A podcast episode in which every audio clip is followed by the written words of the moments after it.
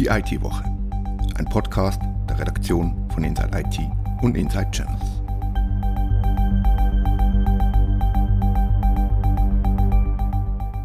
Willkommen zur neuen Ausgabe von Die IT-Woche. Sie erfahren, wie sich mit der gefälschten Stimme eines Chefs 35 Millionen erbeuten lassen. Außerdem verraten wir, was Google, Microsoft und Amazon im Cloud-Bereich planen. Nicht zuletzt spoilen wir, dass die 100 Millionen teure Budgetüberschreitung von Armeechef Thomas Süßli wohl nicht seine letzte war. Mein Name ist Rita Vogt. Redaktionsschluss für diese Ausgabe war Donnerstag, 28. Oktober um 18 Uhr. Noch zwei Monate bis Silvester. Bestimmt hat sich schon jemand mit den Security Trends 2022 auseinandergesetzt. Ist das richtig, Katharina? Ja, auf jeden Fall. Ähm, da haben sich schon einige Security-Firmen mit den Trends für 2022 auseinandergesetzt. Und was ist dabei herausgekommen? Was sind die Kernpunkte, die du festgestellt hast? Äh, ich habe zuletzt einen Report von Checkpoint Security angeschaut. Große Überraschungen gibt es nicht für alle, die sich mit Security auseinandersetzen. Hat es da jetzt keine wahnsinnigen Neuerungen dabei? Klar ist auf jeden Fall, dass das Thema Supply Chain Angriffe wird groß bleiben. Ähm, Checkpoint sagt, es ist ein großes Risiko. Die Angriffe werden häufiger und auch die Lösegeldforderungen höher. Und im gleichen Report ist ein kleines Beispiel allerdings nur aufgetaucht. Dabei ging es um Phishing-Angriffe, die via Telefon und Deepfakes durchgeführt werden. Also das bedeutet, dass da eine Stimme eines Menschen, eines CEOs vermutlich gefälscht wird, oder wie muss man sich das vorstellen? Genau, ja. Phishing kennt man ja langsam sehr gut. Ähm, und auch CEO-Fraud ist nichts Neues. Und das ist jetzt eine Kombination von den beiden Methoden. Und es kommt eben noch die Deepfake-Methode dazu. So wird mit AI eine Stimme imitiert. Und ein Beispiel aus dem ähm, Bericht war ein Angriff, wo die Stimme eines Bankenmanagers ähm, imitiert wurde und dann tatsächlich 35 Millionen Dollar überwiesen wurden. Wem will man denn noch vertrauen, wenn nicht der Stimme des Chefs? Ja, genau, ja. Es gab noch ein anderes Beispiel aus Deutschland, war das sogar. Dort wurde der Verwaltungsratspräsident imitiert und die Schadenssumme waren etwa 250.000 Dollar. Noch sind die Angriffe relativ selten, wenn man so die Medienberichterstattung anschaut. Das liegt wahrscheinlich auch daran, dass die Methode sehr aufwendig ist im Vergleich zu anderen Angriffsmethoden. Aber auch sehr einträglich, wenn sie funktioniert, oder? Aber die Angriffsfläche ist halt sehr gering, weil ein Chef nur potenziell 100.000 Mitarbeiter hat, vielleicht in, im, im, besten Fall. Im oder? besten Fall, bei uns wahrscheinlich bedeutend weniger. Aber man sagt ja immer bei Cyberrisiken, dass der Mensch das größte Problem ist. Phishing ist eine der bedeutendsten Angriffsvektoren, auch wenn es um Ransomware-Angriffe geht. Man weiß mittlerweile, dass man bei E-Mails sehr vorsichtig sein muss, dass man nicht auf Dinge klickt, und das nächste sind dann wohl die Telefonanrufe, bei denen man skeptischer sein muss. Es ist also weiterhin Vorsicht geboten und speziell wenn der Chef spricht, muss man doppelt vorsichtig sein. Das ich. muss man eh immer, oder?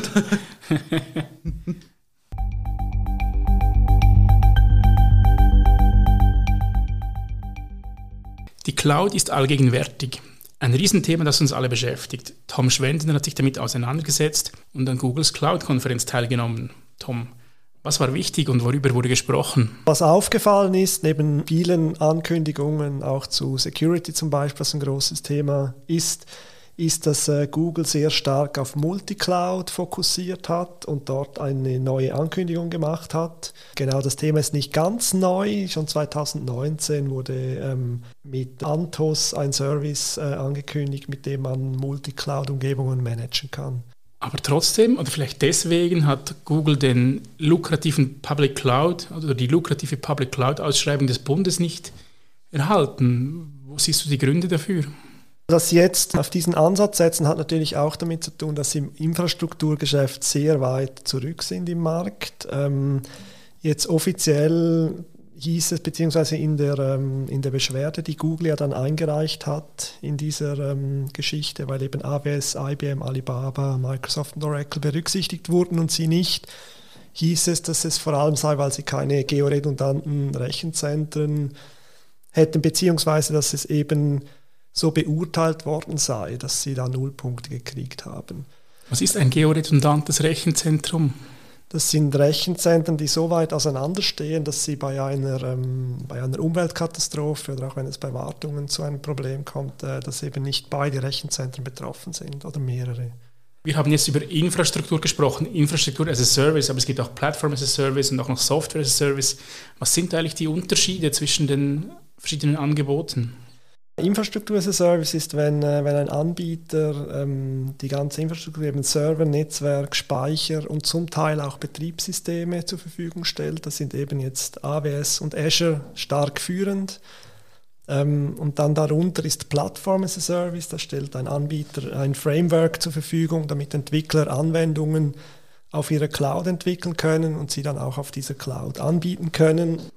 Und so unten findet man dann Software as a Service, das sind cloud-basierte ähm, Anwendungen, Software. Zum Beispiel Microsoft äh, Office 365 ist das bekannteste. Jetzt hat der Google an seiner Konferenz die Katze schon aus dem Sack gelassen. Und was machen jetzt die anderen in, in dem Bereich? Was sind die Pläne von Amazon und Microsoft zum Beispiel? Also Google ist natürlich lange nicht alleine, wie du jetzt, wie du schon sagst. Ähm, die haben jetzt einfach ein Date, eine Data Warehouse-Lösung ähm, angekündigt, also eine, eine auf Analytics optimierte Datenbank, die aus verschiedenen Quellen die Daten holen kann. Da sollen eben dann auch AWS und Azure erschlossen werden können. Da ist ja Google sehr stark in der Analytics und KI, was sie natürlich über ihre Suchmaschine auch immer optimieren können. Ähm, jetzt AWS hatte lange den Ansatz, dass sie eigentlich die Infrastruktur zur Verfügung stellen und sämtliche Services auch. Das heißt, dass sie den Kunden als einziger Anbieter ähm, sich äh, präsentieren wollten. Die haben jetzt vor etwa einem Jahr beschlossen, dass sie auch mehr Multicloud-Ansatz äh, verfolgen. Bei Azure ist das auch schon länger äh, ein Thema, weil das, das wollen die Kunden auch. Das Stichwort Multicloud ist jetzt, jetzt gefallen. Ist das wirklich der, der heiße Scheiß der Zukunft oder was, was kommt auf uns zu?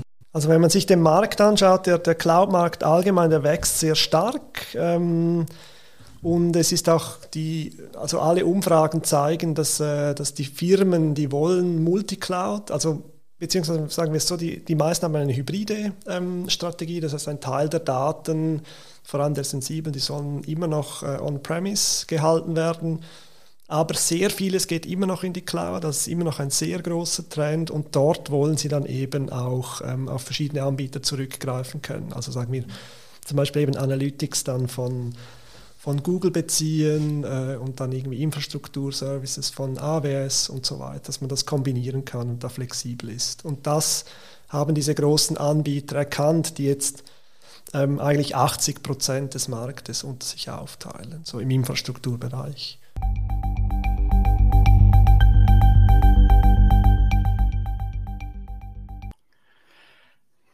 Letzte Woche wurde bekannt, dass die Informatikkosten bei der Schweizer Armee dieses Jahr um 100 Millionen Franken höher liegen werden als budgetiert. Nun hat Armeechef Thomas Süßli eingeräumt, dass beim Budget Fehler gemacht worden sind. Hans-Jürgen Maron hat sich mit dem Thema auseinandergesetzt. Welche Fehler hat Thomas Süßli angesprochen? Er hat in der Samstagsrundschau, das ist ein Podcast von Radio SRF, hat er gesagt, dass man zum Beispiel äh, mit den Kosteneinschätzungen von IT-Projekten zu spät dran gewesen sei. Die genaue Begründung für das hat er dann aber nicht so sehr geliefert. Also er hat einfach gesagt, als es klar wurde, was die laufenden Projekte wirklich kosten, war das eben schon recht spät. Und dementsprechend haben auch die Medienberichte über Mehrkosten bei Politikerinnen und Politikern Erstaunen ausgelöst. Es sei zum Beispiel nicht akzeptabel, dass man uns nicht sagt, wenn sich Engpässe abzeichnen, sagte der Bärenständerat Werner Salzmann von der SVP. Hat sich Süßli auch dazu geäußert? Ja, das hat er, aber hat eigentlich widersprochen im Prinzip und gesagt, äh, die Armee informiere die Politiker regelmäßig über äh, Kosten und Kostenentwicklungen. Und dann hat er sich aber doch auch etwas äh, wieder einen Fehler angestanden und so gesagt, ähm, ja, vielleicht sei es nicht ganz gelungen, immer zu sagen, wo die Probleme liegen. Also so im Prinzip, die anderen haben es halt nicht verstanden. da können wir nicht so viel dafür. Und die Politiker, denke ich mir, wenn die sagen, sie sind überrascht, dann haben die halt wirklich vorher nichts gehört. Und es ist schon etwas überraschend, dass man im späten Herbst erst merkt, dass man im laufenden Jahr mehr als 20 Prozent mehr Kosten hat als budgetiert. Kann sich Süßli einfach so aus der Verantwortung ziehen? Sein Sprecher hat auch gesagt, dass sehr viele Projekte gleichzeitig laufen würden und dass auch deshalb mehr Kosten generiert worden seien. Wie, wie äußert sich Süßli dazu? Da habe ich eigentlich in diesem Rundschau-Beitrag direkt nichts dazu gehört. Ich glaube, er hat halt auch diese Projekte weitgehend geerbt und äh, die Vorgabe von Bundesrätin Viola Amherd, dass er jetzt bis 2030 die Armee voll digitalisieren soll, für die kann ja auch er selbst nicht wirklich etwas. Und äh, um das zu schaffen, müssen halt offensichtlich sehr viele Dinge gleichzeitig erledigt werden. Und dafür wiederum, und das hat Süßle gesagt, dafür fehlt der Armee eigentlich das eigene IT-Personal. Deshalb müssen sie viel Personal einkaufen. Und äh, das kostet halt mehr, als eigene Leute zu bezahlen. Das wiederum hat er gesagt, das hätten sie eben den Politikern auch immer wieder mal klar gemacht. Macht er sich damit nicht ein bisschen einfach? Und was bedeutet die Digitalisierung der Miliz genau? Die Projekte, die ploppen ja nicht einfach wie Pilze aus dem Boden plötzlich, sondern das hat man auch schon letztes Jahr gewusst, was ansteht. Da finde ich schon, da hätte es möglich sein müssen, genauere Kostenabschätzungen zu machen. Ähm, zu deiner zweiten Frage, die Digitalisierung der Milizarmee, das bezieht sich eigentlich auf die Kommunikation mit den Soldatinnen, mit den Soldaten, mit den Truppen. Er hat besonders die jungen Leute angesprochen, die jetzt alle mit Smartphones oder Notebooks und Tablets eindrücken. Ich nehme an, die Älteren machen das so mittlerweile auch. Und äh, das Ziel hier ist es, die gesamte Kommunikation der Armee mit den eigenen Leuten äh, digital abzuwickeln über eine einheitliche Online-Plattform. Das klingt gut, aber auch teuer. Ja, er hat sich halt nicht dazu geäußert, wie viel Prozent des Budgets welche Teile der Digitalisierungsprojekte jetzt wirklich verschlingen. Ich denke mir, die beiden anderen Bereiche, die er angesprochen hat, dürften eher noch teurer sein. Also die Streitkräfte und die Verwaltung. Genau.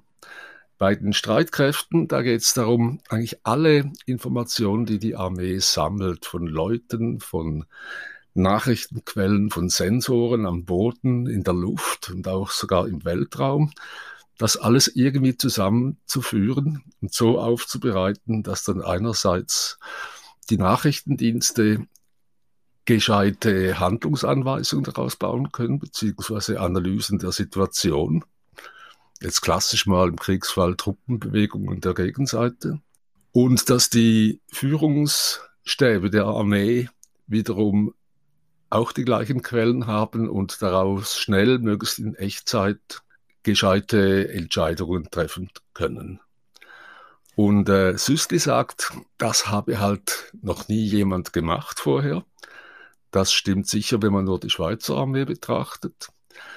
Und es stimmt wahrscheinlich auch, dass man nicht einfach ein ausländisches Vorbild nehmen kann, weil die Strukturen, die sind überall derart unterschiedlich dass die Digitalisierung beziehungsweise Vereinheitlichung von Datenquellen und so weiter halt wirklich auch überall individuell erfolgen muss, meiner Meinung nach.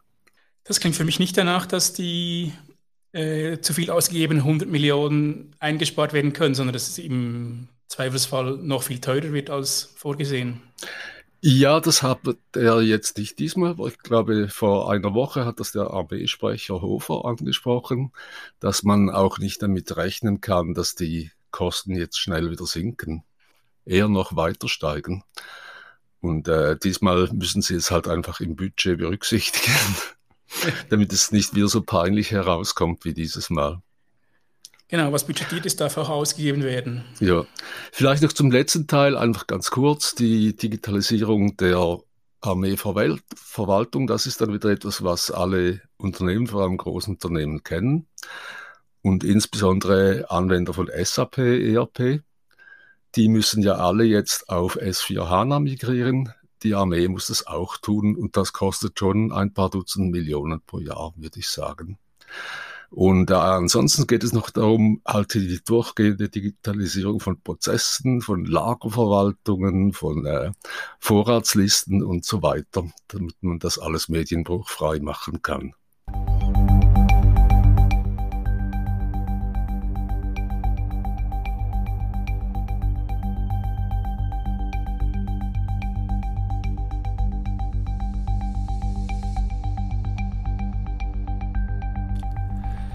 Das war die IT-Woche, ein Podcast der Redaktion von Inside IT und Inside Channels. Ich bedanke mich fürs Zuhören.